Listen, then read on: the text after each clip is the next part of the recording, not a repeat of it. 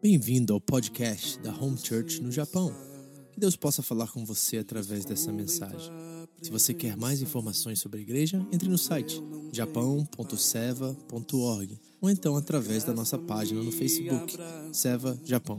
Deus abençoe você através desta mensagem, em nome de Jesus. Tua palavra me restaura e me faz crer somente em ti. Estão preparados aí? Tenho certeza que Deus tem algo muito importante para falar conosco, que nós estamos com o coração cheio para ouvir a voz dele, amém? Que não seja a minha voz, mas a voz dele para a sua vida hoje. E que ele possa vir trazer para você aquilo que realmente possa ser, sabe, usado agora, aplicado agora.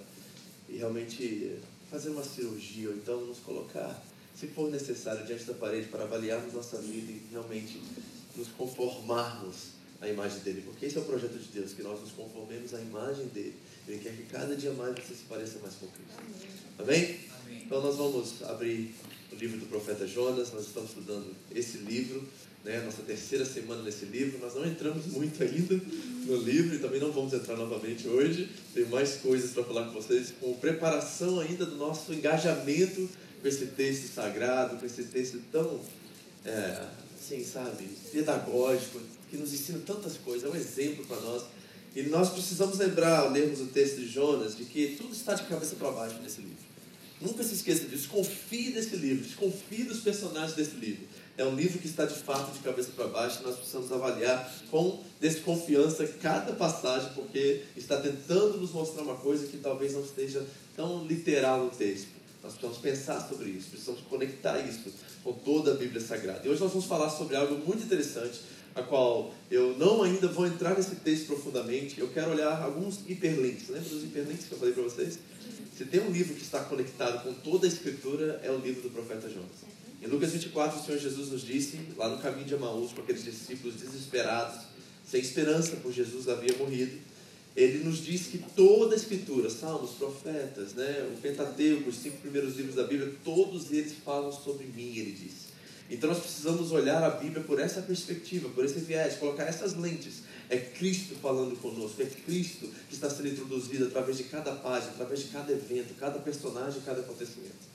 Então hoje eu quero construir mais hiperlinks para vocês. Hiperlink é aquilo que está na página, na linguagem tecnológica, aquilo que está na página da internet, que está sublinhado e provavelmente de azul. Aí você clica naquela página e te leva para outra página com mais informações acerca daquele tópico, daquele assunto. Então hoje eu quero te mostrar outros hiperlinks que estão aqui nesse texto, que realmente, é, de certa forma, são similaridades que existem em outros textos bíblicos, hoje são hiperlinks inversos.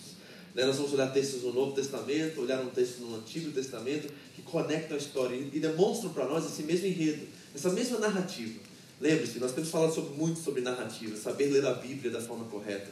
Né? E essa narrativa de que um abençoará todos, né? Que Deus escolhe um representante, uma pessoa, e a partir desse um, todas as famílias da terra serão abençoadas. É um personagem após o outro se levantando para cumprir essa missão e todos eles falham diante dessa missão. E aí o verdadeiro israelita, Jesus Cristo de Nazaré, precisa vir e aí sim o fiel israelita cumpre a sua missão e agora nós que somos dele, estamos nele, somos abençoados.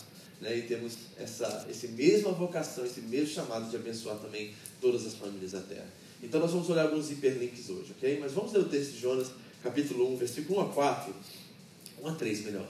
1 a 3 hoje. É, nós, eu vou apontar algumas, é, alguns temas que estão presentes ainda nesses primeiros três versículos, e daí nós vamos construir esses hiperlinks que estão aqui de forma inversa nesse texto. Acharam aí?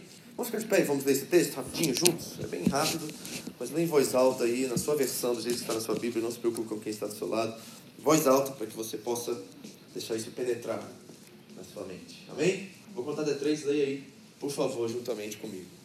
Vamos lá? Assim diz a palavra de Deus. 3, 2, 1. E a palavra do Senhor veio ao profeta Jonas, filho de Amitai,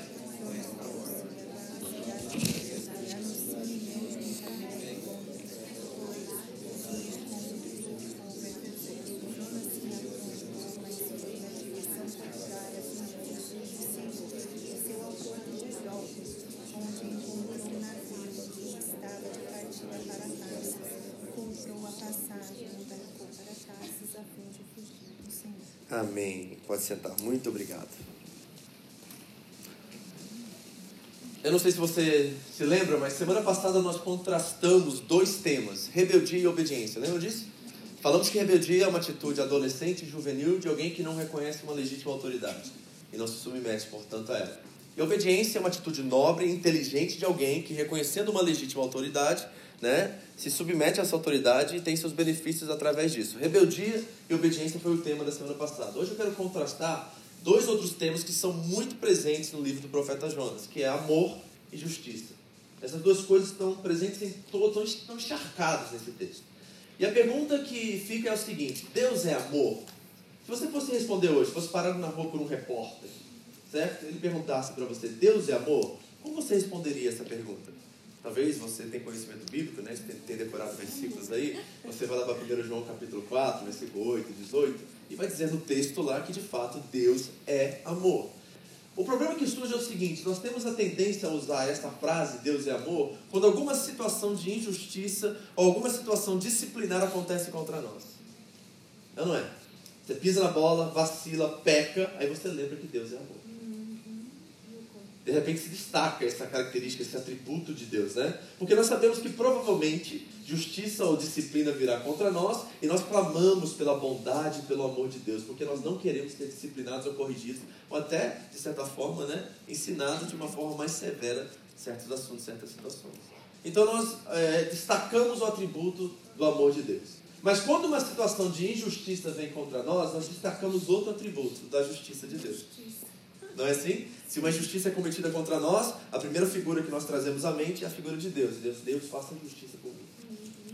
E aí nós destacamos o atributo da justiça e relevamos o atributo do amor. Mas será que o amor e a justiça são atributos divisíveis na essência do ser de Deus? Ou será que eles são atributos indivisíveis?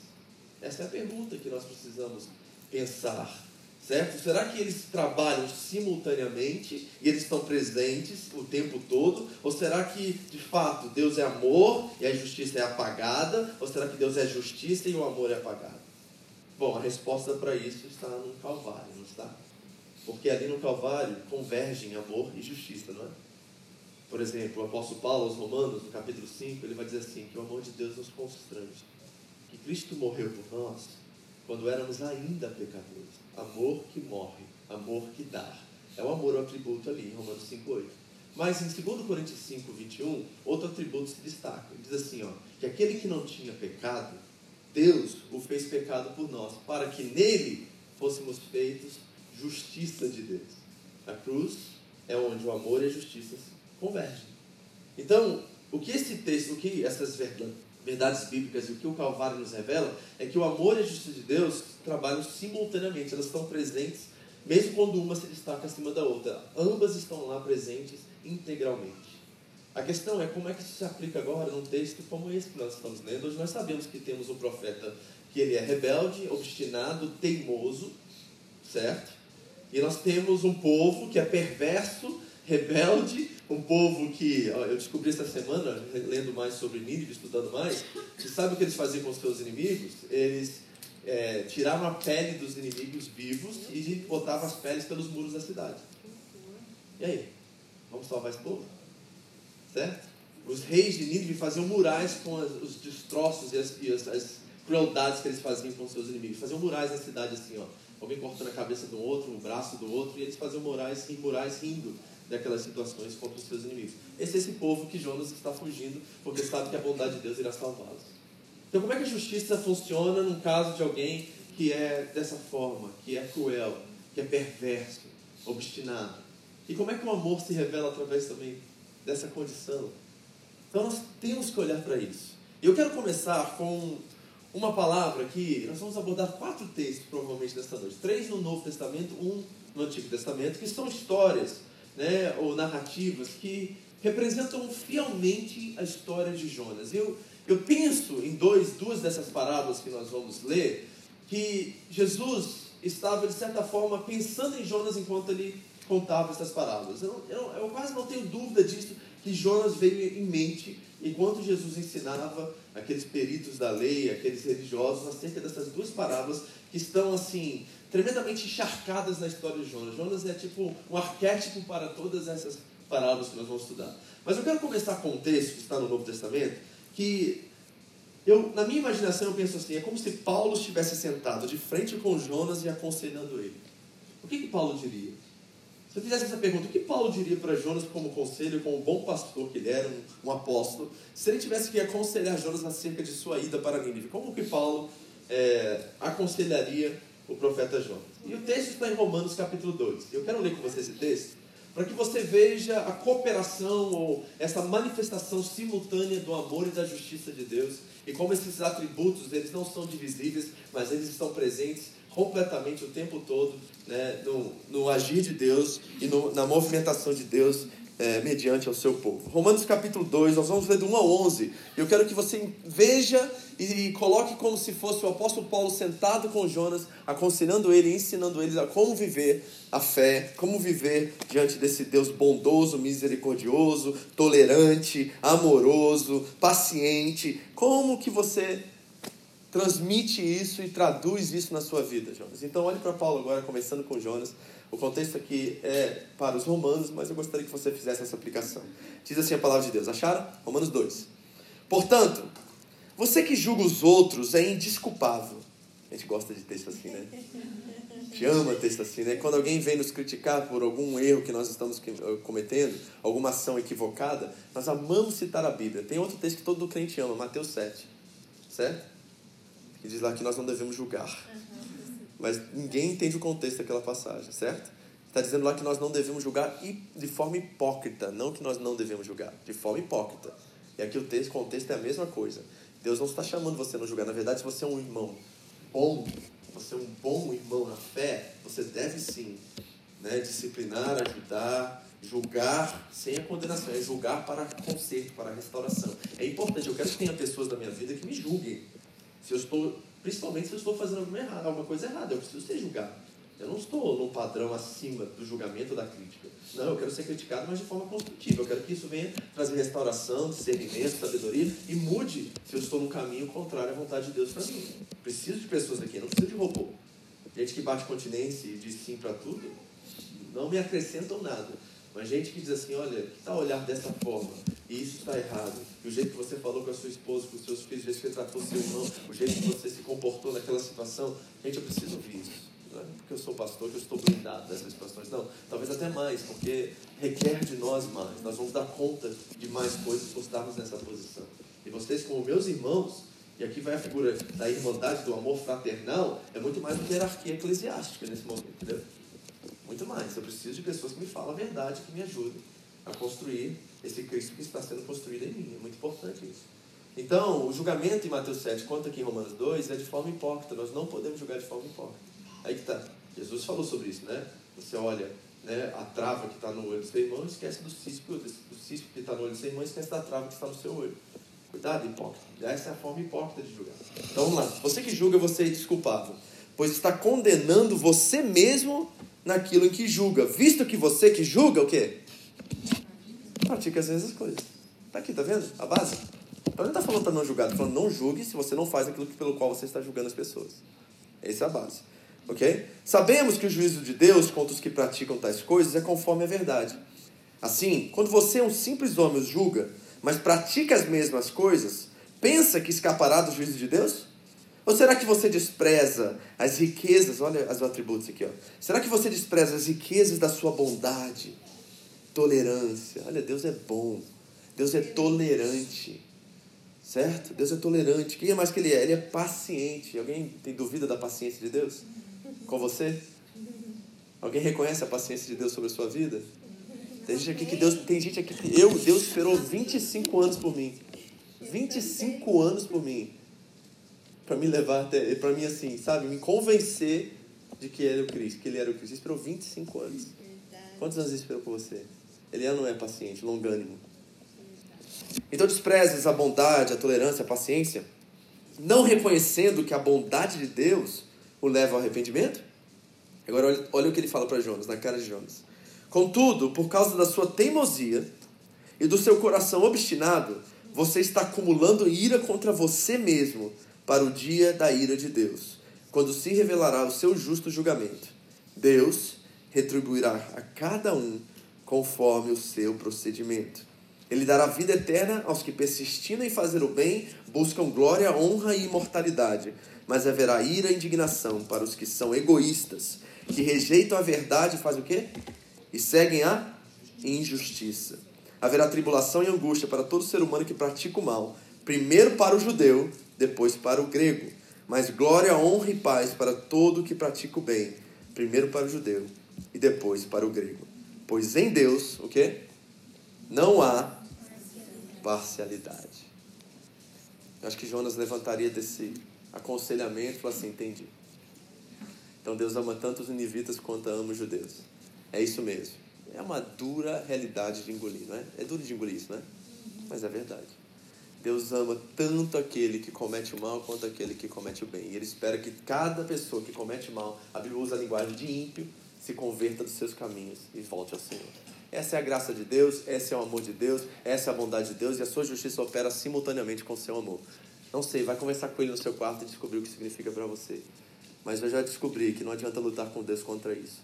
Porque todas as vezes que eu tento clamar a Deus pela justiça dele, ele revela a minha justiça que ele deveria ter operado contra mim e não operou. Você já teve essa experiência? É terrível. Porque você pede que Deus faça justiça numa situação e ele te revela a situação que ele não operou com a mesma justiça com você. É terrível. É terrível, porque você assim fica envergonhado diante daquilo, porque você pede uma coisa a qual você é, é hipocrisia, de certa forma. Né? E já passou por uma situação em que você foi tratado com indiferença e você entra no quarto secreto para chorar e Deus fala assim, mas você esqueceu do amor que eu tenho por você e a forma que eu te amei dando meu filho para te amar? Aí você fala assim, poxa, eu sou realmente a pessoa mais amada desse universo. É, você é, meu filho, nunca se esqueça disso. Então as coisas estão, elas são simultâneas. E nós precisamos simplesmente ter convicção e entendimento dessa revelação para que nós possamos viver confiantes. Porque é isso que Deus quer e requer de nós, amém? Então, o que eu quero conversar com vocês é exatamente sobre isso hoje. Essa relação e, essa, e saber como que a justiça e o amor de Deus se comunicam. Eu acredito que Jonas sairia dessa conversa com Paulo envergonhado e ao mesmo tempo em prantos, dizendo assim: Eu vou para Nínive agora, eu vou cumprir um chamado, certo? Mas infelizmente Paulo não estava disponível para Jonas, né? E Jonas tinha que lidar com o seu próprio coração e as suas próprias decisões. Então hoje nós vamos ver alguns hiperlinks, tá? Essas conexões que existem entre alguns textos bíblicos e o livro do profeta Jonas. E o primeiro deles que eu quero olhar com vocês é a primeira oração relevante, ou solene, ou séria, são sinônimos, né? da Bíblia Sagrada. A primeira vez que tem uma oração, e essa oração é tão interessante, tão fenomenal, que aponta diretamente, né, de forma inversa, assim. Né? Infelizmente o Jonas leu esse texto, mas não reconheceu o que estava acontecendo aqui. É uma situação de amor e justiça. É, uma, é um diálogo, uma oração entre Deus e Abraão, a qual o amor e a justiça de Deus estão impregnados nesse texto. Infelizmente, Jonas, que conhecia esse texto, não entendeu o texto, porque se ele tivesse entendido, ele reconhecia que aquilo que Deus quis operar em Sodoma e Gomorra, ele também quis operar da mesma forma em Nínive. Infelizmente, Jonas não entendeu esse amor essa justiça e essa misericórdia tão assim abundante de Deus e ele não pôde trazer esses princípios para essa verdade a qual ele estava vivendo naquele momento e aplicá-los diretamente ali, infelizmente. Ok? Então vamos olhar a primeira oração na Bíblia. Está em Gênesis capítulo 18. Abre comigo. Nós vamos começar do versículo 1, depois do. Vamos pular para o 16 e nós vamos ver uma situação aqui muito tremenda de uma visitação de Deus a Abraão. E da mesma forma que Jonas foi visitado, eu não sei como que isso se manifestou a Jonas, gente, a palavra diz que a palavra do Senhor veio a Jonas. Na sua consciência, pode ser. Pode ser que Deus se manifestou de forma física, o anjo do Senhor apareceu e trouxe a palavra, nós não sabemos, não há detalhes sobre isso. Nós só sabemos que a palavra do Senhor chegou a Jonas. E nesse texto aqui que nós vamos ler agora, o Senhor também, nós chamamos isso na teologia e na filosofia de epifania. É uma manifestação de Deus na terra, assim, vamos dizer assim, né? É quando Deus pisa na terra. Essa é a experiência que Abraão vai ter agora. O contexto dessa passagem é quando a promessa vem sobre ele de que Sara terá um filho e Sara debocha dessa profecia, porque ela era uma senhora, né, já tinha lá seus 90 anos quase, e aí ela debocha e aqueles que nós vamos ver daqui a pouco, eles vão revelar a ela exatamente isso E aí, esse é o contexto que nós estamos aqui, é uma visitação, tá? Então vamos ler do versículo 1. Eu quero destacar algumas coisas que são muito similares àquilo que está acontecendo lá no livro do profeta Jonas. Versículo 1, Gênesis 18, diz assim a palavra de Deus. O Senhor apareceu a Abraão perto dos carvalhos de Manré. Quem apareceu? De novo, mais uma vez, quem apareceu? Guarde isso, isso é muito importante, ok? O Senhor apareceu a Abraão perto dos carvalhos de Manré quando ele estava sentado à entrada de sua tenda na hora mais quente do dia. Isso é hora, Bruno? Você está do lado de fora?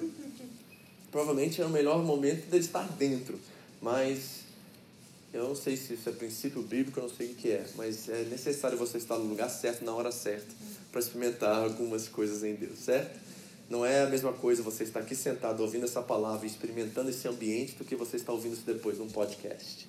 São coisas completamente opostas. Parece que há um princípio bíblico que é bom você estar onde Deus quer que você esteja. Porque é melhor estar onde, você, onde Deus quer que você esteja do que estar onde Deus não quer que você esteja e você quer estar.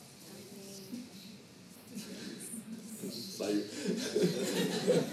Pegou? Não sei se eu consigo falar de novo. É isso aí. É isso mesmo, né? Amém? Então é isso que está acontecendo aqui. O Senhor se manifesta a ele. Okay? Ele estava sentado do lado de fora da sua tenda na hora mais quente. Abraão ergueu os olhos e viu o quê? Repita comigo. Três. Tem gente que tem Bíblia pentecostal. Falou três varões. Né? Três homens em pé a pouca distância. Quando os viu, saiu da entrada da sua tenda, correu ao encontro deles e curvou-se até o chão. Quem é que está se manifestando Abraão? Quem?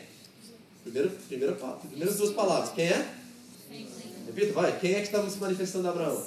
O Senhor. Quem é o Senhor? Três homens. O Abraão vai, entende que aqueles três homens é o Senhor, ele se prostra diante daqueles homens e esses homens não repreendem ele. Porque todo anjo do Senhor que se manifesta, qualquer outra pessoa enviada em nome do Senhor, quando se manifesta alguém se prostra, eles mandam levantar. Mas é interessante que esses três homens se manifestam e o Senhor se manifestam sinônimos nesse texto. Abraão se curva e eles deixam com que Abraão se curva. Ou seja, o que, que nós estamos vendo aqui? Será que a Trindade se manifestou nesse texto? Super interessante isso aqui. Então nós estamos vendo uma epifania, né, a qual podemos, sem medo de errar, Pai, Filho e Espírito Santo, se manifestam de forma física, atemporal. Não é uma questão assim, é assim a manifestação deles, não. Isso acontece de forma temporal, às vezes, na Bíblia, e eles se manifestam. E aqui no texto, eles prometem a Sara que ela terá um filho, ela debocha. E aí esse é o contexto, ok? Eu só queria te mostrar o começo dessa frase porque essa manifestação de Deus é importante no texto. Agora pula para o 16 comigo. Acharam? Quando os homens se levantaram para partir, avistaram lá embaixo Sodoma. Diga comigo, Sodoma. Sodoma. E Abraão os acompanhou para despedir-se. Então o Senhor disse: Esconderei de Abraão, de Abraão o que estou para fazer? Abraão será pai de uma nação grande e poderosa, e por meio dele todas as nações da terra serão abençoadas. Pois eu te escolhi para que ordene aos seus filhos e aos seus descendentes que se conservem no caminho do Senhor, fazendo o que é justo e direito, para que o Senhor faça vir a Abraão o que lhe prometeu. Então, repare que a, a promessa a Abraão é condicional.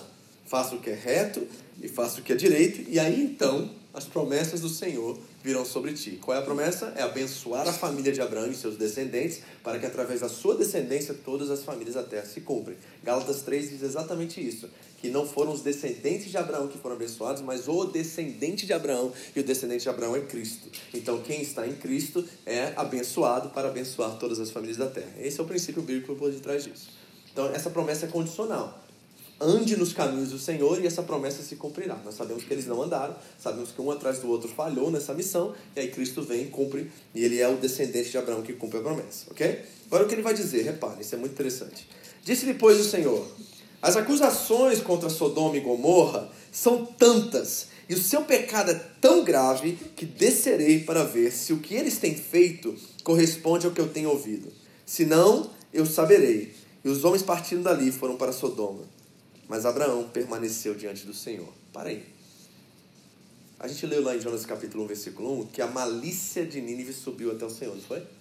É a mesma coisa que está acontecendo aqui. A mesma malícia que estava em Sodoma e Gomorra agora sobe ao Senhor. E em Gênesis capítulo 15 também tem uma história dos amorreus que quando Deus se revela em aliança a Abraão, Gênesis 15 é a aliança de Deus com Abraão, ele se revela e diz assim: Olha, Abraão, haverá um tempo em que o seu povo ficará 400 anos escravos no Egito, mas a medida da iniquidade dos amorreus não chegou ainda ao lugar correto. Mas quando isso acontecer, essas promessas se cumprirão.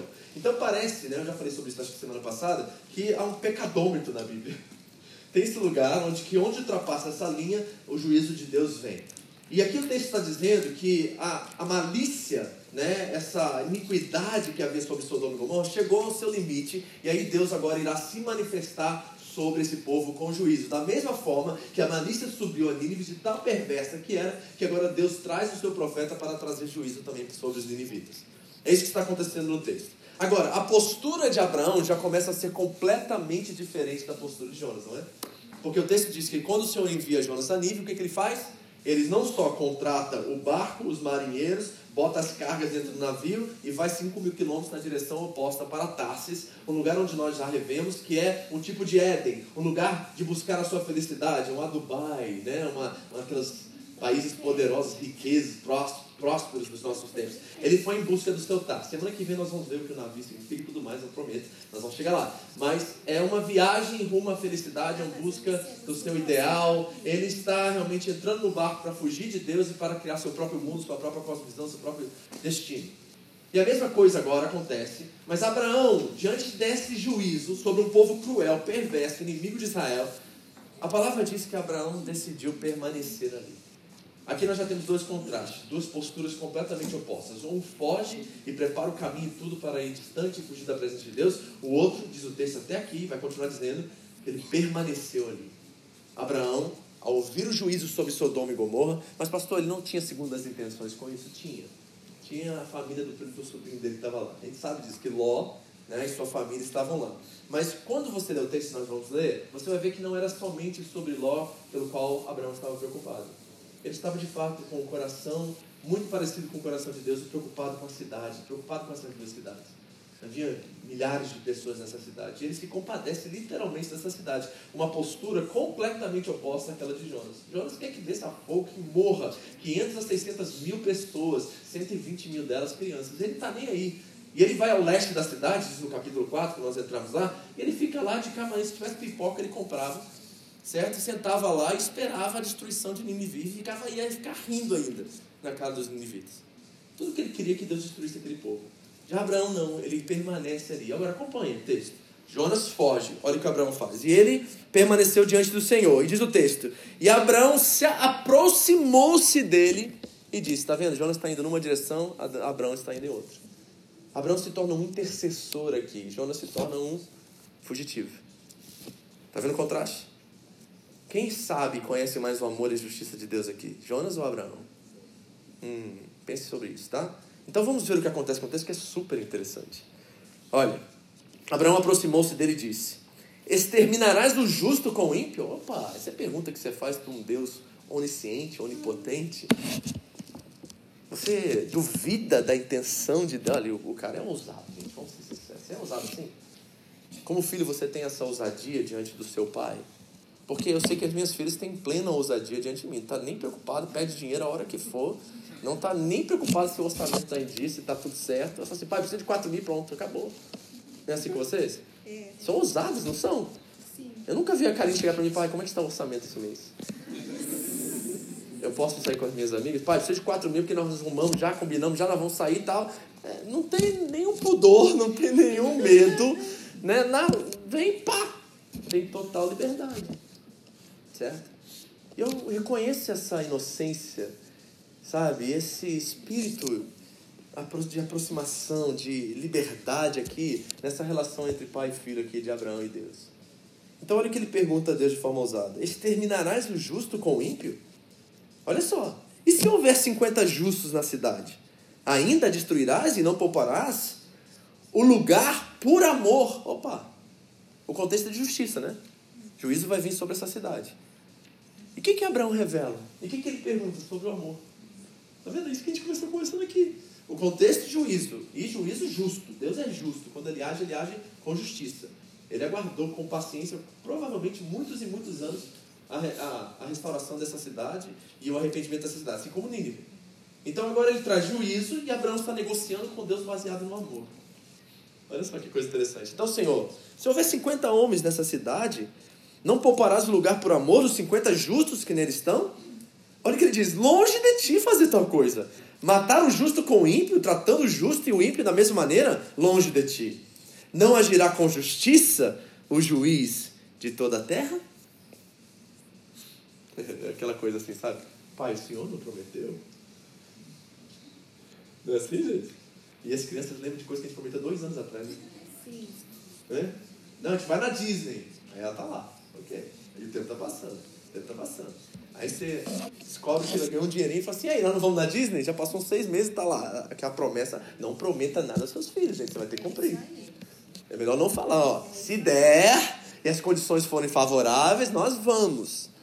Certo? Porque se você falou vai e você não cumprir, você perde a referência.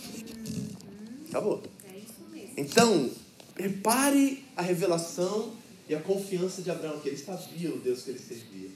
E Jonas também sabia o Deus que ele servia, porque ele vai dizer, é um spoiler do livro de Jonas, que ele diz assim: quando eu estava lá em Jope, eu sabia que o Senhor ia perdoar os ninivitas, e por isso que eu não quis ir. Porque eu sei que tu és bom, eu sei que tu és misericordioso, eu sei que você ia poupar eles, e por isso que eu não fui.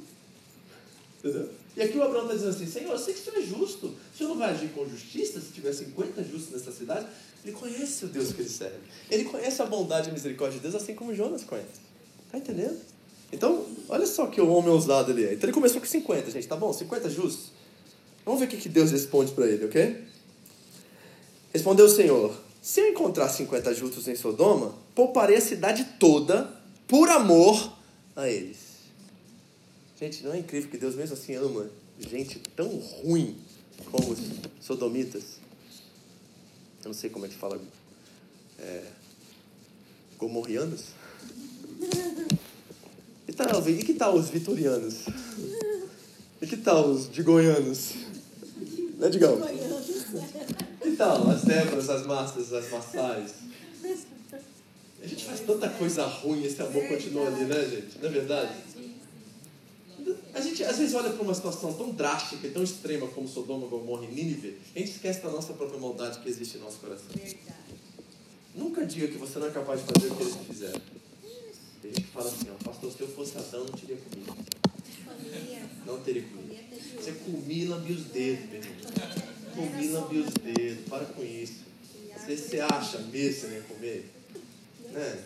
Ainda mais é a mulher que está dando, você acha que você ia negar? Você comia árvore Entendeu? Você acabou de ver ela, acabou de descobrir outra da sua espécie, você está querendo agradar. Você acha que não vai comer? É, você comia por muito menos que aquilo lá. Não é não? É? Tá de olho no elefante, olhando um monte de animal lá, você não vê, aí de repente aparece, aí ela quer que você faça alguma coisa que não vai fazer? Não, você vai fazer. Entendeu? E diz o texto que ele estava lá do lado dela. Tem gente que acha que ele foi tomar uma piscina, foi nadar, foi fazer alguma coisa no jardim, tomar um ar, mas o texto diz que ele estava do lado dela e consentiu. Ele aprovou aquilo lá. E nós temos que nos reconhecer nesse lugar, gente. A gente é ninivita, a gente é sodomita, a gente é tudo isso, tá? Ah, pastor, não é nesse grau. Tá, mas É, isso é pior. Continua. Não muda. Alguns até pior, né, mano? Então vamos lá. 50. Se forem 50, se tiverem 50, justos em Sodoma pouparei a cidade por amor a eles. Mas Abraão tomou, Abraão tomou a falar. Senhor, sei que eu já fui muito ousado. A ponto de falar ao Senhor. Eu que não passo de pó e cinza. Olha, humilde, né? Você sabe que vem bomba, né? Quando alguém começa a falar de forma humilde. Você sabe, né? Senhor, eu não queria te dizer isso, mas porque eu te amo, espera, já vem, mano. Já vem, bem bom. Se alguém fala manso com você, se prepara que tá preparando só o campo para detonar. Entendeu? Então segura. Pastor. É, esse é discurso assim, querida, eu te amo tanto. Sabe que você é uma ovelha muito querida? Aí depois descasca, né? Fala assim, mas não esqueça que eu te amo, né? Tá bom? Olha aí. É, e se encontrar. Não, volta aqui. Onde que eu tava? Disse ele. E se faltarem. Não, não, volta aqui. Aqui, achei. Sei que já fui muito ousado ao ponto de falar ao Senhor e que não passo de pó cinza. Ainda assim pergunto: e se faltarem cinco para completar os 50 justos? Destruirás a cidade por causa dos cinco? Aqui eu descobri que Abraão é brasileiro. Tá pichinchando. Já viu brasileiro comprar alguma coisa sem pichinchar? Abraão tem espírito brasileiro. Né? Ele está negociando de 5 em 5, gente. O brasileiro é, é assim, né? Que coisa, né, gente?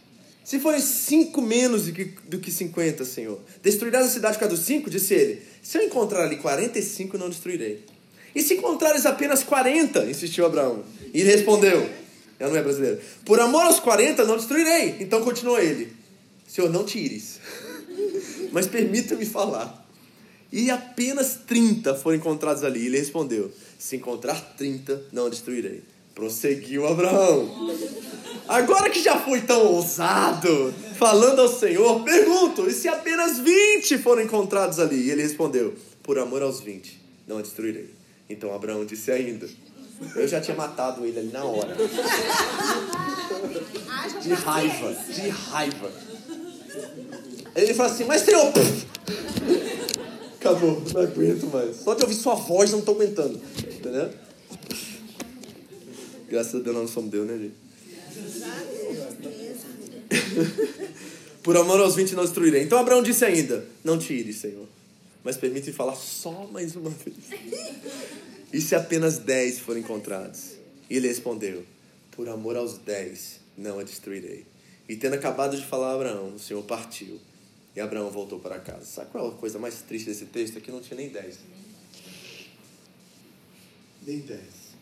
E na verdade, a única família que se salva é a família de Ló. E por amor a Abraão, não é porque Ló era justo, é porque Deus amava tanto Abraão que poupou a vida da sua família. Não tinha um justo na cidade. Essa cidade, que quando Ló entrou, eles queriam pegar todo mundo na casa e estuprar. Homem e mulher. Esse é o tipo de gente que nós estamos falando aqui, tá? Só para você ter uma ideia. Terrível, povo terrível. E aí veio juízo sobre eles, certo? Mas Deus declara claramente o seu amor. Se tivesse um justo, eu acredito que Deus pouparia toda a cidade, porque Deus não quer destruir ninguém. Não quer. Mas nós não podemos jamais né, deixar de entender que Deus é justo e Ele precisa fazer justiça também. Mas essa justiça vem sempre banhada de restauração, de busca por arrependimento. Por exemplo, no tempo de Noé, você sabe quantos anos demorou para construir aquela arca? 120 anos. 120 anos, e diz o texto lá em Pedro depois, que, Abraão, que Noé foi um pregador da justiça, ou seja, todos os dias Noé estava anunciando o juízo de Deus e o povo mesmo assim virava as costas para ele. 120 anos o homem pregou. Esse é o, o, talvez o pastor mais fracassado da história da Bíblia. O cara 120 anos pregou, só salvou a família dele. Ninguém mais. Está entendendo? Então repare que, embora certas situações aconteçam com a justiça de Deus é necessária, ela sempre vem banhada de muito amor e muita dedicação de Deus para converter o coração daquele que está contrário à sua vontade. Nós precisamos entender isso. E Jonas não entende isso, e Jonas não reconhece isso. E por isso, nós precisamos fazer uma análise aqui e entender no, nossa, no nosso coração, na nossa mente, esse contraste entre amor e justiça. E será que são coisas divisíveis ou será que elas são simultâneas e presentes?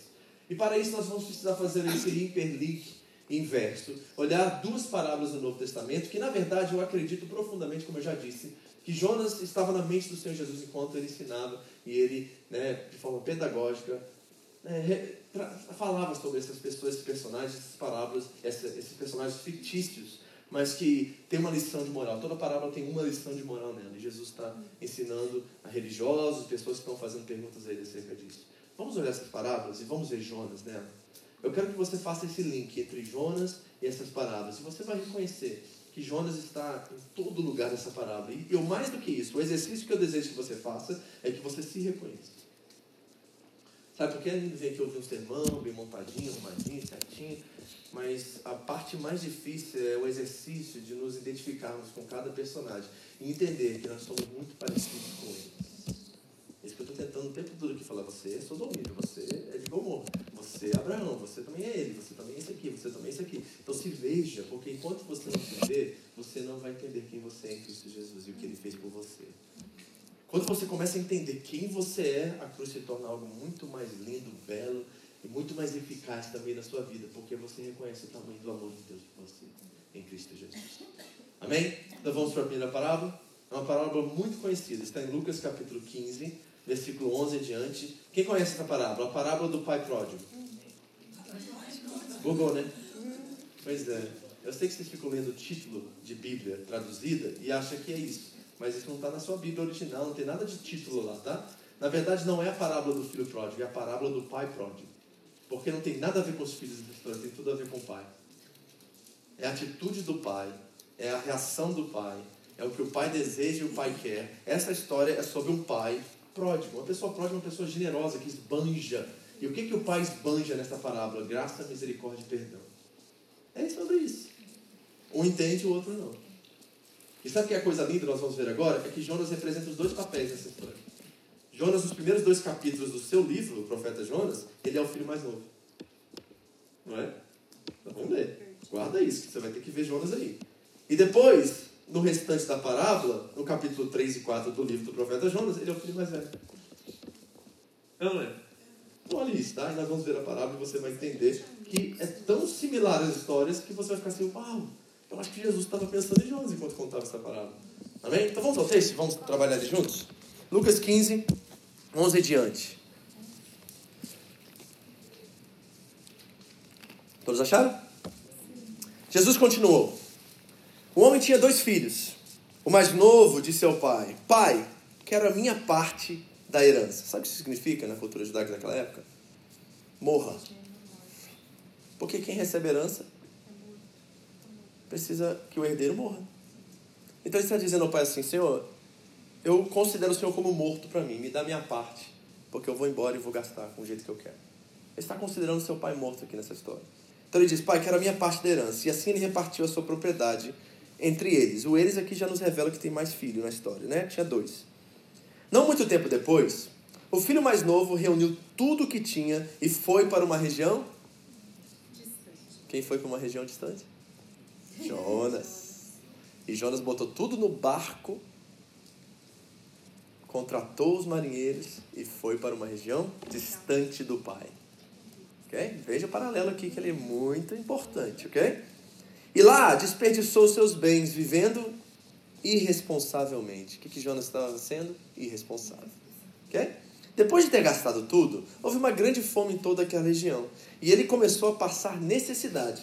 Por isso, foi empregar-se com um dos cidadãos daquela região, que o mandou para o seu campo a fim de cuidar de porcos.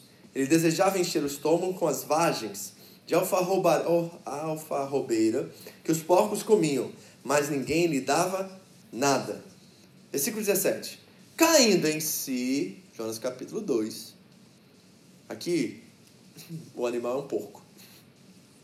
Em Jonas, é um grande peixe. Então, no capítulo 2, nós temos a primeira oração de Jonas no livro. E lá no ventre daquele grande peixe, ele cai em si. Lá ele diz assim: O que, que eu estou fazendo aqui? Eu sei quem é meu pai, eu sei quem ele é, eu sei o que ele me chamou para fazer. Senhor, eu me arrependo. É uma, é uma oração poética de arrependimento no, no, no ventre de um grande peixe. Ele cai em si, da mesma forma que o filho mais novo cai em si, diante de comer comida, né, a qual os porcos eram considerados animais sujos para o povo judeu, não, não poderiam comer, ele está comendo coisa que era, assim, maldiçoada diante da lei mosaica, ele está comendo junto com os porcos, querendo comer o que os porcos querem. Ele está exatamente na mesma condição de Jonas no capítulo 2. Caindo sim, ele disse: Quantos empregados do meu pai têm comida de sobra e eu aqui morrendo de fome? Eu me porei a caminho e voltarei para o meu pai e lhe direi: Pai, pequei contra o céu e contra ti. Pecou contra quem? Hum. Posso dizer uma coisa parênteses aqui que não tem nada a ver com isso, mas acho que você precisa ouvir? Enquanto você não reconhecer que o seu primeiro pecado é contra Deus e não contra as pessoas, você jamais encontrará profundo arrependimento. Você nunca peca primeiro contra alguém sem antes pecar contra Deus, porque você, ao pecar contra alguém, você está pecando sobre alguém que Deus fez criatura, imagem e semelhança dele. E você está ferindo a santidade de Deus, reconhecendo que aquilo com o qual você agora não dá mais valor e, e, e age de forma indiferente ou de forma maldosa, está na verdade danificando e falando do seu, do seu relacionamento e do seu respeito para com seu Deus. Ninguém peca contra alguém sem antes pecar contra Deus. E é claro isso na Bíblia. Quando Davi, por exemplo, é descoberto em seu pecado, a primeira coisa que ele diz é que eu pequei contra Deus e somente contra Deus. Só que o pecado dele foi contra Betseba, foi contra Urias, foi contra aquela criança que está no ventre, contra a nação como não referência à nação. Mas ele diz assim, pequei contra Deus. Então nós precisamos reconhecer que esse vício, esse pecado, essa situação que nós estamos vivendo aqui, você pode achar que as consequências são sofridas por você e pelos demais ao seu redor. Mas a primeiro, o primeiro que sofre a consequência e dói por essa situação é o próprio Deus que te criou, a imagem e semelhança dele. E ver a imagem e semelhança dele em você sendo danificada, destruída por esse vício e pecado, é realmente uma afronta a ele. E isso machuca o coração de Deus. E isso é um pecado contra ele, antes de ser um pecado contra qualquer outra pessoa. Ok?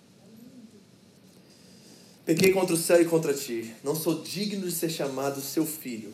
Trata-me como um dos teus empregados. Versículo 20, muito importante. A seguir, levantou-se e foi para o seu pai.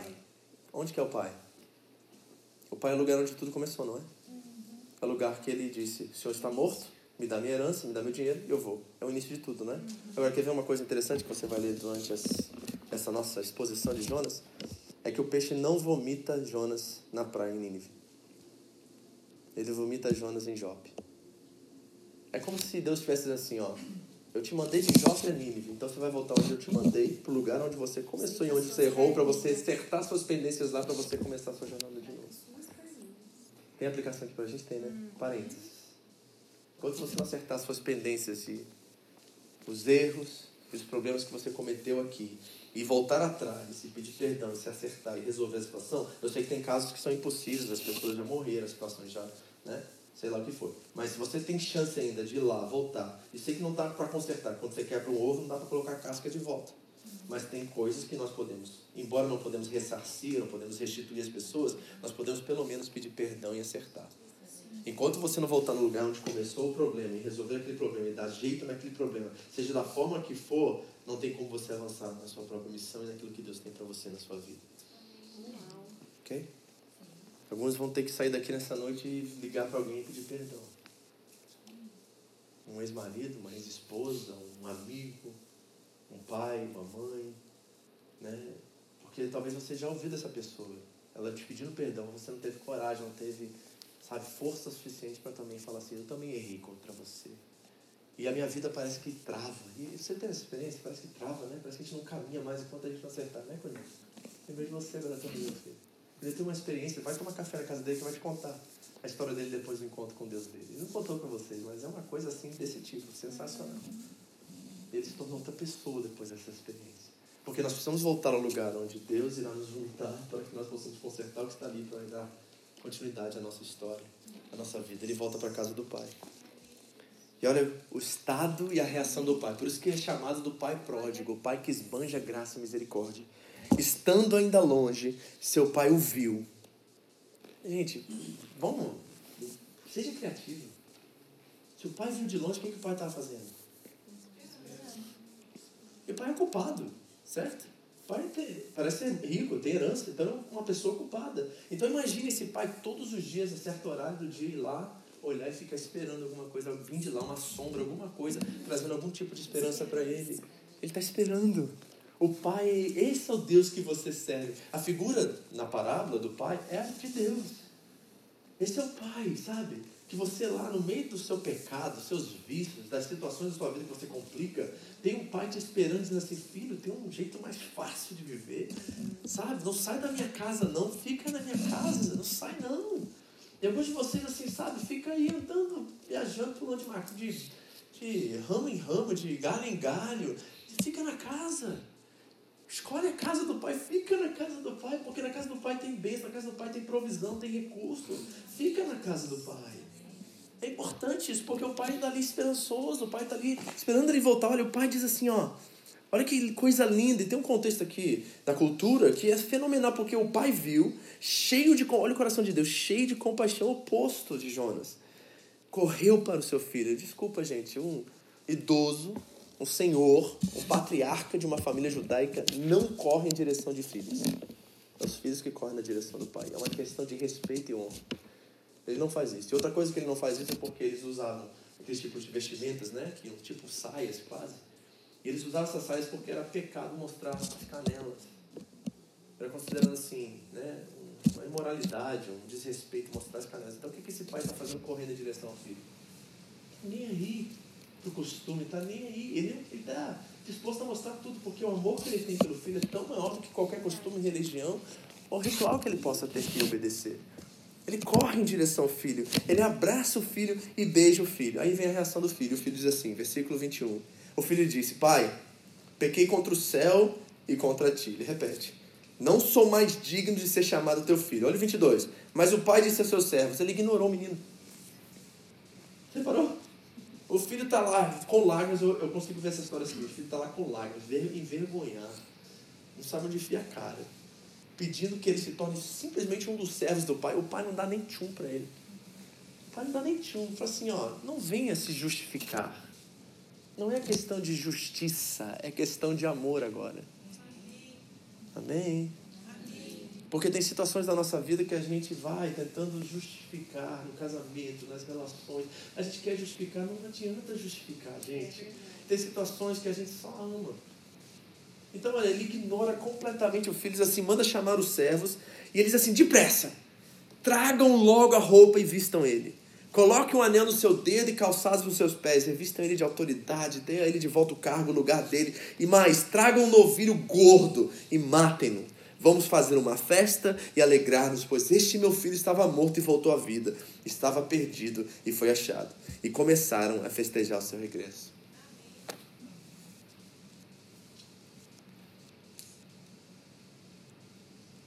Vinte e cinco.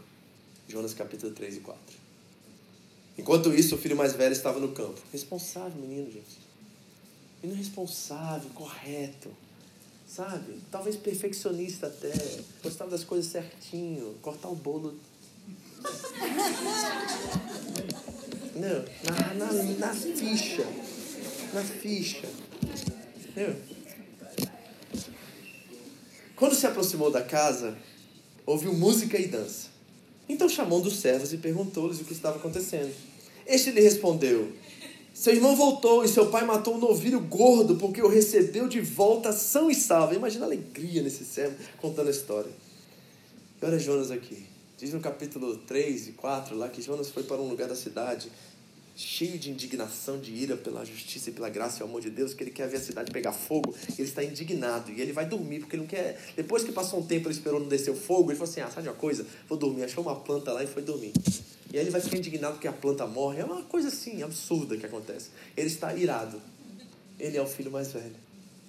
Enchendo-se de ira, não quis entrar. Então seu pai saiu e insistiu com ele. Ai, meu Deus. Pirraça, né? E nossos pais ainda assim nos amam quando a gente faz pirraça. Não vou entrar. E o pai foi lá. Que pai é esse, gente? Você tem que ver o pai que você chama de, sabe, de seu pai aqui nessa história. Que pai é esse? Que mesmo, eu imagino você fazer uma birra, sabe? Não vou entrar, não vou entrar. E falando mal, e gritando, sabe aquele negócio todo? E o pai insistiu com ele. Diz o texto que ele insistiu, meu filho, que você está fazendo aí fora? Você pertence aqui dentro, essa é a sua casa. Olha o texto, 29. Mas ele respondeu ao seu pai: Olha, todos esses anos eu tenho trabalhado como escravo. Sério? Ser herdeiro? Herdeiro não trabalha como escravo, gente. Desculpa. Não trabalha como escravo. E até escravo nesse contexto aqui não era nem questão de raça, era questão de condição financeira. As pessoas ficavam escravas porque elas não tinham condições de pagar alguma dívida e elas davam as suas vidas como serviço até quitar a dívida. Era financeira a questão, não era nem racial. Ele está chamando de escravo, não pode ser escravo, porque não tem dívida entre ele e o pai. O que é do pai é dele, o que é dele é do pai. Então repare como é que a gente, quando está irado, a gente exagera as coisas, né? Hã? Hã? A tampa do vaso levantado vira um monstro. A toalha no chão vira assim um bicho de sete cabeças. Walking Dead, no caso. Né? Não é, não é? Não vira? Uma coisinha desse tamanho assim. Destrói famílias, destrói casamentos. Coisas tão pequenininhas. Todos esses anos eu tenho trabalhado como escravo ao teu serviço e nunca desobedeci às tuas ordens. Verdade isso? Ah! Você acha? Realmente, você acha que alguém perfeito assim nunca desobedeceu às suas ordens? Bom, Jesus está dizendo que era. Então imagina que tipo de homem responsável, né? orgulhoso. É um orgulho aqui falando por si. Certo? Nunca desobedeceu uma das tuas ordens, mas tu hum, chamou de tu. Desceu, né, gente? Você que é da antiga, Não é minha geração, a geração do meu pai, do meu avô era assim, né? Não chama pai de tu. Não chama pai pelo nome. Certo? Senhor. Não chama pelo nome. Essa geração. Tem alguma coisa nessa história nos revelando alguma coisa que está fora do lugar aqui. Mas tu nunca me deste um cabrito para eu festejar com meus amigos. Mas quando volta para casa desse teu filho, que, te, que esbanjou seus bens com as prostitutas, matas o novilho gordo para ele. Jonas. Deus, esse povo cruel, né? Tira a pele dos seus inimigos, joga nos murais, faz murais de, de crueldade, estuprou nossas filhas. Deus, tu vai salvar esse povo? O Senhor vai dar uma festa para eles? O Senhor vai celebrar eles? Jamais, Senhor. Eu estou aqui, eu sou israelita, eu sou fiel. O Senhor vai me enviar para essa cidade? Não vou, não vou, não vou entrar. 31, disse o pai: Meu filho, você está sempre comigo, e tudo que eu tenho é seu. Mas nós tínhamos que celebrar a volta desse seu irmão e alegrar-nos, porque ele estava morto e voltou à vida, estava perdido, perdido e foi achado. Pergunta: Como é que acabou essa história? Você acha que acabou com o filho mais velho dentro ou fora da casa? A casa representa a eternidade, o céu.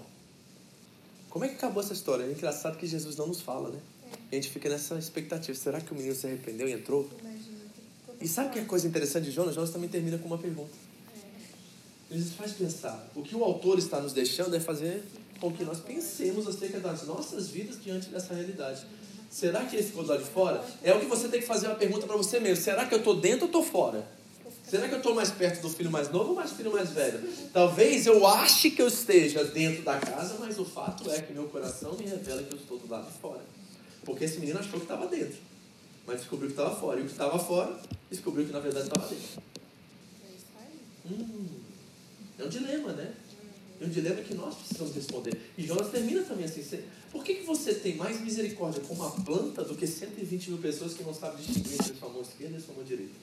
É a pergunta de Deus que termina o livro. A gente não sabe o que aconteceu. Será que Jonas se arrependeu? Também não sabe. Será que Jonas está dentro ou está fora da casa? Nós também não sabemos. Não sabemos. Então, essa relação e essa comunicação entre amor e justiça estão plenamente presentes aqui. E como é que nós lidamos com isso? Bom, eu tenho que acelerar, então não poder entrar muito nesse assunto, mas eu quero ler mais uma parábola com vocês. Está em Lucas também, capítulo 10 agora. E vamos ver de novo essas similaridades acontecendo. Agora na história muito conhecida também, que todos vocês sabem, que é a do bom samaritano. Conhece essa história? Veja Lucas nos, em, olhando para Jonas e Jesus com Jonas na sua mente enquanto ensina essa palavra. Lucas 10, 25 agora. Lucas 10, 25. Porque Jonas é o anti-bom samaritano, ok? Veja se você consegue enxergar isso. Diz assim a palavra: olha, certa ocasião, um perito da lei, trabalhava no escritório da Márcia lá, um perito da lei levantou-se para pôr Jesus à prova e lhe perguntou: Mestre, o que preciso fazer para herdar a vida eterna? Muito bonita a pergunta, né? Essa é uma pergunta que todos nós fazemos. Linda pergunta. Aí Jesus pergunta: O que está escrito na lei? Respondeu Jesus: Como você a lê? Ele respondeu: Ame o Senhor, o seu Deus, de todo o seu coração, de toda a sua alma, de todo o seu entendimento. E ame o seu próximo como a si mesmo. Mencionou Deuteronômio mencionou Levítico. Dois versículos aqui. Dois versículos ele menciona, decorou, sabe, memorizado. Então vai um parênteses aqui para você também. Não adianta nada você decorar versículo aqui e não viver. Lindão ganhar chocolate, gente. Ganhar chocolate vai pro inferno. Não adianta nada. Né? Dá cara de bonitão. Olha, pastor, já decorei os três. É, e como é que você trata sua esposa? É, não cumpri ainda dois do que eu decorei ainda. Voltar, lê e pratica, porque só ler isso é religiosidade. Só saber na cabeça, até os fariseus sabiam, sabiam a Bíblia de qual? Muitos dos livros. E esse aqui também sabia de qual os versículos, tá vendo? É como Jesus falou assim, ó, agora nós vamos fazer 52 versículos por ano. Aí Jesus falou assim, qual você conhece? Ele vai ler Deuteronômio 6 e vai ler Levítico 19. Tá? Porque amar ao Senhor, amar ao próximo como a ti mesmo, não está no Novo Testamento, tá, gente? Você sabia disso? Não foi Jesus que inventou isso aí, está lá no Levítico, nas leis de Israel. Levíticos 19, esse texto, amar ao próximo como a ti mesmo. Então ele cita muito bem o texto. Aí Jesus faz a pergunta para ele assim, ó. Você respondeu corretamente, estrelinha para você. Chocolate para você. Jesus deu chocolate, você respondeu corretamente. Aí vem a pergunta. Aí Jesus coloca: faça isso e viverá, tá vendo? Lindo que você conhece o texto. Faça. Tiago vai dizer assim: ó, não sede somente ouvintes da palavra, enganando-vos a vós mesmos, mas sejam o quê? Praticantes. Não é isso? Mas ele, querendo justificar-se, perguntou a Jesus a pergunta mais estúpida de toda a Bíblia: E quem é o meu próximo? Ah, gente. Né? Só que uma vez que Jesus fazia isso assim, de mão de trás, pá! Como assim quem é o seu próximo, amigo? É a pergunta que Jonas faz. É uma pergunta que Jonas. Eu vejo Jonas fazendo uma pergunta dessa. E quem é o meu próximo? Como assim? Quem que está do seu lado? Quem é aquele que parece um ser humano como você? É esse que é o seu próximo. É claro que era óbvia a pergunta, a resposta. Mas Jesus vai ensinar, porque Jesus é tão misericordioso. Jesus diz assim, ó. Em resposta disse Jesus. O homem descia de Jerusalém para Jericó quando caiu nas mãos de assaltantes. Esse é um judeu que está indo, né, a cavalo provavelmente, numa uma rua, uma estrada muito perigosa. Era uma das mais perigosas de Israel. Jericó, o que está acontecendo aqui nessa parábola acontecia o tempo todo. Pessoas eram assaltadas, era uma rota de perigo, ok? Isso é fato.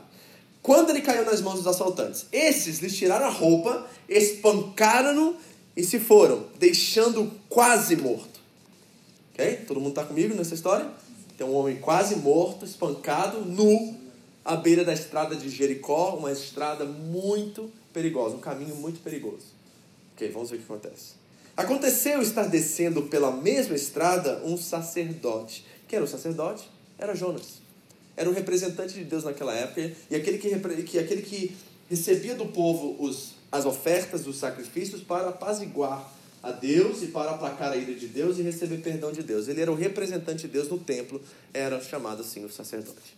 Okay? Era um representante assim como Jonas era. Quando viu o homem, passou pelo outro. Por quê? Porque a lei diz que você não pode tocar num homem que esteja morto. Provavelmente ele achou que ele estava morto e ele ia infringir a lei e decidiu não socorrer aquela pessoa. Ele prezou mais pela religião do que pela vida. Passou pelo outro lado. O representante de Deus passou pelo outro lado. Não é exatamente isso que Jonas está dizendo, passando para o outro lado? Mas não é. E 5 mil quilômetros do outro lado? Está ali um ninivita. E olha, é um judeu com judeu. Sacerdote judeu, um homem que estava quase morto, judeu. Mesma raça, mesma religião, e mesmo assim não houve compaixão. Passou para o outro lado. A gente fala assim, ok, quem vai agora vir? Aí diz o texto. E assim também um levita. Quem é levita, pastor? Quem toca na igreja evangélica hoje em dia? Não. Tá? Isso é um equívoco de termo aí. O levita era aquele que cuidava do templo na época que o templo ainda existia. Então era aquele que varria o chão, cuidava dos utensílios, ministrava. Era um levita na época do templo. Não tem templo? Não tem.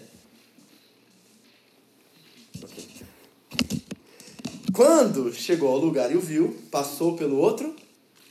Então nós temos dois religiosos aqui que deveriam, por ofício e por chamada e vocação, atender aquele homem. É mais ou menos assim, ó. Vou trazer isso para o nosso contexto. Você está num combine, aí daqui a pouco você está tomando um energético lá que vai matar você se você continuar tomando. Aí você tem um piripaque, tá? Gente, eu vi uns vídeos essa semana com energético, o cara botava óleo de manteiga e, e fritava até ovo com, com energético. É uma coisa assim, absurda. Energético faz muito mal, tá? Não toma energético, tá? Então você está tomando energético lá porque você não vai ouvir seu pastor. Aí você tem um piripaque. Pá! No chão tem um médico lá. É mais ou menos o que está acontecendo nessa palavra. Um médico olha para você e vai. Quando ele tem por obrigação, ele pode até, isso no Japão não sei, mas pode dizer. Sei que nos Estados Unidos é crime se ele não atender. Ele tem obrigação, devido ao ofício, de atender um paciente mesmo fora de trabalho. Ele tem obrigação, porque ele assumiu esse trabalho. Ok? Mesma coisa com o policial, mesma coisa com o bombeiro, mesma coisa com o pastor, com o sacerdote. Por obrigação do ofício, ele precisa atender aquela pessoa. É isso que está acontecendo aqui. Dois religiosos que deveriam atender por ofício aquele homem, à beira da estrada, não atendem. Aí Jesus vai botar todo mundo em choque aqui, porque Jesus vai dizer assim: ó, dois judeus passaram não recolheram o seu próprio irmão. Aí vem um samaritano. Sabe quem são os samaritanos? Era a mistura de duas raças: judeu e sírio. Está do lado de lá, Nínive. Entendeu? Aquela, aquele povo está juntando ali, mistura de raça, aí tem ninivita com judeu, começaram a misturar os povos, aí tá. E aí vem esse samaritano. E eles são considerados pelos judeus como limpos, como sujos, como gente fora de Israel. Lembra da parábola, da, parábola, da história de Jesus como mulher samaritana? Lembra do poço? Nós adoramos aqui em Samaria, vocês adoram Jerusalém. Jesus olha para eles assim, mas não tem Jerusalém, não tem Samaria, porque quem adora, adora o Pai em Espírito e em verdade. Jesus é, quebra a divisão de classes que havia, de raças, de etnias e religiões. Então, um bom samaritano, alguém inimigo, assim, direto de Israel, vem pela estrada. Mas um samaritano, estando de viagem, chegou onde se encontrava o homem. E quando viu, teve piedade dele. Aproximou-se, enfaixou-lhe as feridas, derramando nelas vinho e óleo. Depois colocou sobre o seu próprio animal, levou para uma hospedaria e cuidou dele. No dia seguinte, deu dois denários ao hospedeiro, hospedeiro e disse: Cuide dele. Quando ele voltar, pagarei todas as despesas que você tiver. Qual desses três você acha que foi o próximo do homem que caiu nas mãos dos assaltantes? Respondeu o perito da lei, aquele que teve misericórdia dele. Jesus lhe disse: Vá e faça o mesmo. Vá e faça o mesmo. Jesus coloca um judeu semi-morto numa estrada, sendo ignorado por um sacerdote, um levita e finalmente acolhido por um samaritano. Quem que é esse samaritano? É inimigo do povo judeu. É um Jonas. É um ninivita na estrada e um Jonas passando. E quem vai colher esse homem? Só Jesus vai colher esse homem. Só alguém que permanece e se aproxima como Abraão vai colher esse homem. Só alguém que teve a experiência do novo nascimento com Cristo é capaz de acolher esse homem. Quem vai colher esse homem? Um homem que ajuda ele incondicionalmente, praticamente, financeiramente, coloca até sua reputação em risco, porque ele bota na conta dele a dívida. Ele coloca tudo em jogo, ele dá tudo de si para acolher aquele estrangeiro, inimigo, direto dele. Jesus está dizendo que a justiça de Deus se opera assim. Então vamos fechar aqui, porque meu tempo já passou. Estourou, pá! Há muito tempo. Vamos aplicar para a gente fechar, que a gente ainda tem que encerrar. Graças a Deus que esse é um momento propício para isso mesmo. A primeira coisa que eu quero conversar aqui é com os filhos mais velhos, com o Jonas, com os ninivitas e sodomitas que estão entre nós. Com certeza alguns de vocês estão. A palavra de Deus diz que a misericórdia triunfa sobre o juízo. E que talvez você aqui nessa noite não entendeu isso ainda, mas talvez entenda, que talvez o padrão que você estabeleceu a si mesmo e aos demais é altíssimo demais para você mesmo alcançar. E você vive baseado nisso, e você julga, e você coloca as pessoas né, nesse padrão tão elevado que nem você nem elas conseguem alcançar. Talvez você está nesse lugar, olhando para o outro lado. Talvez você está na rota de Jericó e você está vendo alguém no começo da fé, numa dificuldade familiar, e você está olhando para o outro lado. E você considera-se crente. Você vai para a igreja, você dá seu dízimo, você faz tudo certinho. Lembra da história que Jesus conta sobre um publicano e um religioso, um fariseu? E aí Jesus começa a anunciar aos discípulos, olha como é que eles oram. E o fariseu está olhando, matando no peito assim, ó. Oro não sei quantas vezes, jejum não sei quantas vezes, dou meu dízimo. Aí Jesus agora olha a oração do publicano, ele está com a cabeça para baixo, diz assim, perdoa-me, Senhor, tem misericórdia de mim, que sou um pecador. Aí Jesus olha para os discípulos e pergunta, quais desses dois Deus ouviu a oração? O publicano. Então talvez nós, como filhos mais velhos, eu já estive na posição de filho mais velho, eu reconheci também que eu já tive aí. Nós estamos com esse orgulho ainda muito forte em nós e nós não reconhecemos a graça e o amor de Deus. E aí nós esperamos que as pessoas cheguem ao nosso nível e ao nosso padrão que nós estabelecemos, ao qual nós mesmos não conseguimos alcançar. É a justiça que reina em você. Você é um homem de justiça, mas o amor de Deus está afogado, apagado nessa relação. Mas também tem do outro lado o filho mais novo, aquele que esbanja, aquele que vive liberalmente. Né? Ele está nem aí, ele simplesmente acha que a fé é algo que ele constrói por si mesmo, ele não vive debaixo de nenhum padrão, ele não teme a Deus, ele é liberal em tudo que ele faz, ele vive dessa forma. Deus também quer falar com você hoje. Você não pode fazer as coisas do jeito que você quer, porque se Deus existe, existe uma forma de se viver.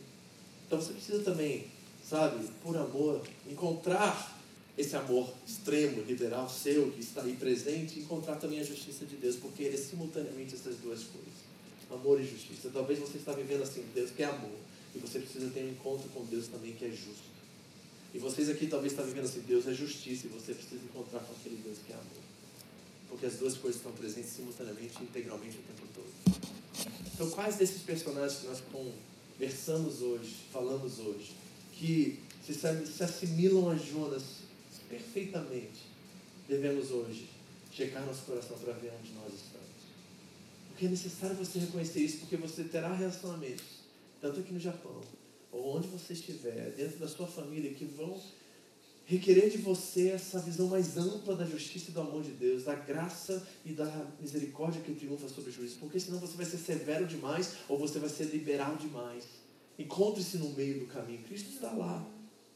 Ele vai acolher, vai dar tudo que ele tem a esse homem quase morto à beira da estrada, colocá-lo no seu animal, levá-lo à hospedaria. Ele está disposto a dar sua vida toda. Mas ele é fiel, ele é responsável, ele cumpre o seu papel, ele tem um padrão a qual ele está se submetendo. Nós precisamos encontrar esse meio caminho da graça e da justiça de Deus, porque senão a gente vira Jonas.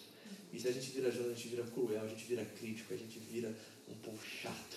E o que, que tem de crente chato nesse mundo hoje é um absurdo. Não gosto de crente. Crente é muito chato, desculpa. Mas crente que é, sabe, é obsessão com regra e comportamento. É esses caras não entenderam amor, não entenderam graça.